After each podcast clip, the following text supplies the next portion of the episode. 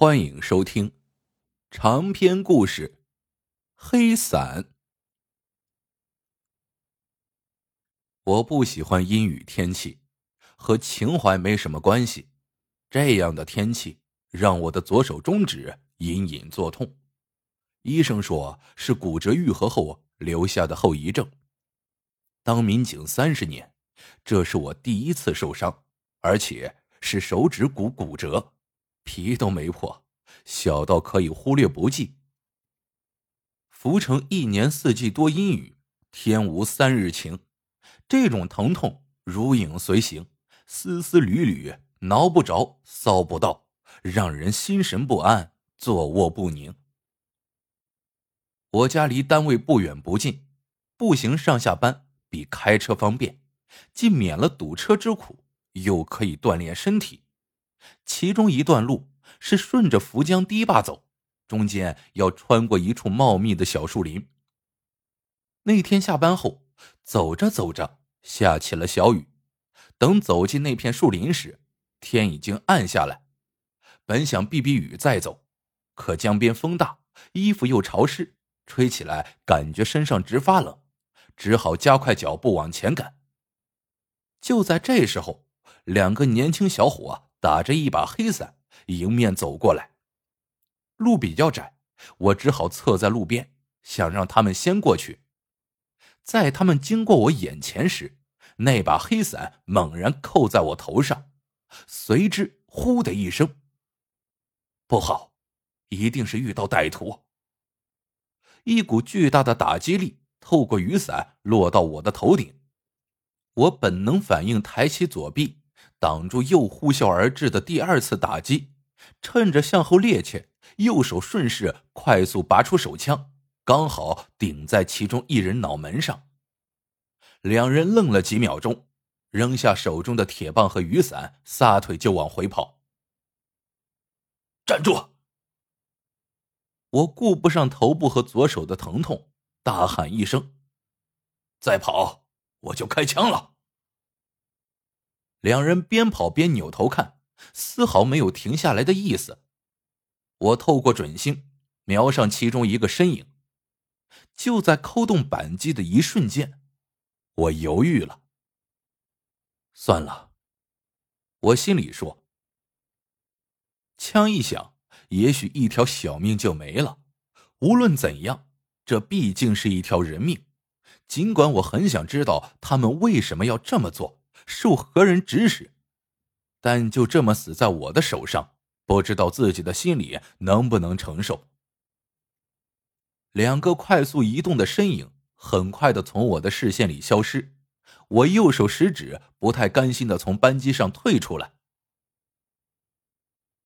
几年前，曾发生过一起绑架人质案件，是我带着下属李大勇处置的现场。李大勇是农村孩子出身，警校大专毕业生，能够留在浮城里当警察实属不易，所以他比其他任何人更勤奋、更刻苦。当然，作为警察的勤奋刻苦，就是多出现场、多破案、破大案，为名利也好，为晋级升职也好，总之，我很欣赏这样的下属。绑匪是个新手。应该喝了很多酒，拿着一把刀顶在邻居女人质脖子上，要求警方把他和人私奔的老婆找回来。绑匪有明确的诉求，按说这样的绑架案是可以通过谈判来化解，兵不血刃就能够解决问题。到现场后，矛盾激化，绑匪要杀人质，李大勇瞅准机会，砰的一枪。直接把绑匪爆头击毙。李大勇一战成名，荣立个人一等功，实现了许多年轻刑警梦寐以求的立功受奖、升职加薪的愿望。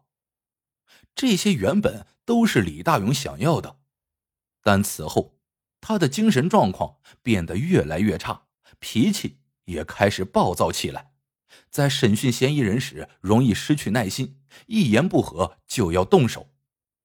起初，大家以为他是骄傲了，后来进行心理测试才知道，他患上了抑郁症，只好脱掉警服，常年在家休养。回到家后，我没敢和傅三姐提起遇到袭击的事情，怕她唠叨个没完。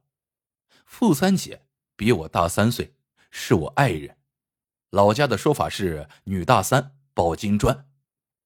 做警察的找个大女人其实挺好，不矫情，会疼人。家里什么事都不用操心，他可以把一切操持的井井有条。男人只管在外打拼事业，但也有一点挺烦人的，在潜意识里，他总把你当成小弟弟甚至儿子看，屁大点的事喜欢唠唠叨叨没完没了。要是让他知道去抓杀人犯或者被歹徒惦记上，更得胡思乱想。也是，到了这个年龄段。傅三姐的脸乍看还挺光滑水嫩，近了细看已经生出很多细密的皱纹。没办法，操心太多，而且差不多也是更年期提前。吃饭时，我发现一直有点痛的左手中指不会动了。一两个小时过后，开始红肿起来。等到第二天早晨起床时，把傅三姐吓一跳，还以为我左手攥着一根胡萝卜。不用猜，袭击我的人肯定是胡俊派来的，因为我最近正在调查他涉嫌放高利贷、敲诈勒索、非法拘禁他人的违法犯罪线索。我、傅三姐还有这个胡俊，我们小时候都在窦城生活过，我比他大十岁。来到福城之前，彼此没见过面。窦城是福城下属的一个偏远县，福城在福江上游，窦城在一百多公里外的下游。福江在流经窦城后汇入嘉陵江。在窦城段的福江两岸，自古就有大大小小很多码头，这些码头为争夺货源和客源，经常发生械斗。斗城的名字。也许就源于此。我父亲和傅三姐的父亲都是货车司机，往返于各个码头之间，和这些码头的经营者都熟悉。其中就有胡俊的父亲胡威武。我没上学的时候，经常坐父亲的车去码头玩耍，见过胡威武一面。印象中，这人长得并不威武，身材瘦小。看上去凶巴巴的，他的码头位置在最下游，客源经常被上游的码头劫走，生意不好，人又喜欢喝酒，喝多了就带着工人去别家找茬，两岸的十几家码头啊基本上都让他闹腾了个遍。有一天夜里，胡威武又喝多了，在去闹事的途中掉到了涪江里，没爬上来，淹死了。胡家人报警。认为是被仇家寻仇所害，因为缺乏证据，后来不了了之。那年我十七岁，刚考上警察中专学校，算起来那会儿胡俊还不到六岁，还是个赖在妈妈怀里打滚的小屁娃呢。听父亲说过，胡伟武的这个儿子长得眉清目秀，性格和他父亲一样暴躁易怒，从上初中开始。就喜欢打架斗殴，很快成了校园里的孩子王。为了改善家里拮据的经济状况，胡俊带着他的那伙人，经常在半路上拦截中小学生，有钱抢钱，没钱就抢吃的。其中有个孩子那天带的钱多点八百元，本来是给生病的大人刚借来的医药费，还没到医院就被胡俊抢走了。大人于是报了警。胡俊很快就被抓捕到案，判了两年少管。那一年他十五岁。从少管所出来，胡俊的上嘴唇多了两撇小胡子，性格变得有些沉默寡言，显露出与年龄极不相符的成熟。那几年，铁路、公路货运发达起来，水运开始败落，加上政府大力整顿，只保留了一些国营码头。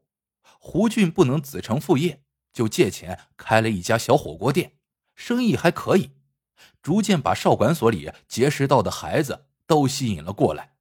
这些人经常在店里吃吃喝喝，有时候帮胡俊出出头，与上门找茬的打打架。这批人里，就有他后来最核心层的八大金刚中的马杆、陈皮等七个。另外一个是他到福城犯案后坐牢结识的周二娃。马杆很有经济头脑，他建议胡俊把别家的火锅店一家家盘下来，一家店一年就算挣五万元，十家店就是五十万元，反正一个羊是干，一群羊也是干。五十万元，这个数字刺激到了胡俊，他开始尝试要接手周围的火锅店，可是谁也不肯把正红火的店盘掉，更何况。胡俊开出的价钱也低得离谱。折腾三个多月，只有效益不好的三个小店面转手给他们，这与胡俊的设想相距甚远。他开始瞄上了一家生意最好的店，这个店的老板叫王振鹏，他以前是做码头的，在黑道上算是大哥级别的人物，根本没把一个小毛孩放在眼里。哼。军娃子长大了，你开火锅店就开撒，啷个就看上我的呢？王振鹏看着眼前几个半大不小的孩子，有点哭笑不得。王叔叔，胡俊一本正经的说：“现在火锅店的生意都不太好做，我们应该联合起来。你不愿意把店转让给我，也可以采取加盟的形式。”哦，那我是不是还得给你点加盟费啊？没有多少，一个月也就几百元。哈哈，我说俊娃子，你爸当年来我码头闹事的时候，你还是个孩子，现在你也要学你爸爸那一套吗？这是两回事什么两回事你就死心吧，你爸的下场，你不是也看到了吗？叔劝你一句，回去老老实实开你的小店，别到时候怎么死的都不晓得。胡俊回去后，反复琢磨了几天王振鹏说的话，然后写了一封举报信，送到我父亲手里，让他转交给我。那时。我已经是福城刑警队的副队长，专门负责命案侦破，破过一些有影响的大要案，在老家窦城也小有名气。根据举报信内容，我把王振鹏传唤过来，没想到他很快承认了当年杀害胡伟武的事情。其实我根本不想杀人，尤其是胡伟武这种屁大点本事没有的人。杀他都觉得丢份儿。王振鹏说：“我愿意去打老虎，也不愿意拍死个臭虫。胡威武就是个臭虫，喝点酒就不知道天高地厚，居然敢带着人来我的码头闹事儿。那天晚上在江边碰上这小子，他喝得醉醺醺，一上来就搂着我脖子。”要和我对着江里的月亮结拜成兄弟，我趁他那撅着的时候，朝他屁股上蹬了一脚。就这么简单？我问。就这么简单，本来是想吓唬吓唬他，没想到他一头栽江里，扑腾都没扑腾。王振鹏说完，又加了一句：“合着他也是该死。”罪都认了，显然他没有必要在这些细节方面撒谎。这件事情已经过去好多年，你要不承认，我们调查起来恐怕还要费点劲儿。我其实不只是好奇，简直有点失落。这么容易拿下了一起陈年命案，感觉像正在看侦破命案的悬疑电影，突然间被人剧透了凶手。杀人这种事，的确做不得。王振鹏不无感慨的说：“这些年，我几乎天天做噩梦，梦到胡威武从水里爬上来，和我商量让他点生意，挣点钱。我每年给他烧的纸，比给我爸妈烧的都多。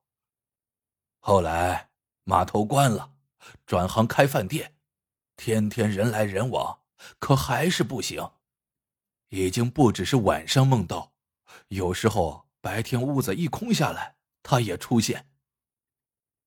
那天，老胡的小崽子来找我，神态、做派简直和他爸一模一样。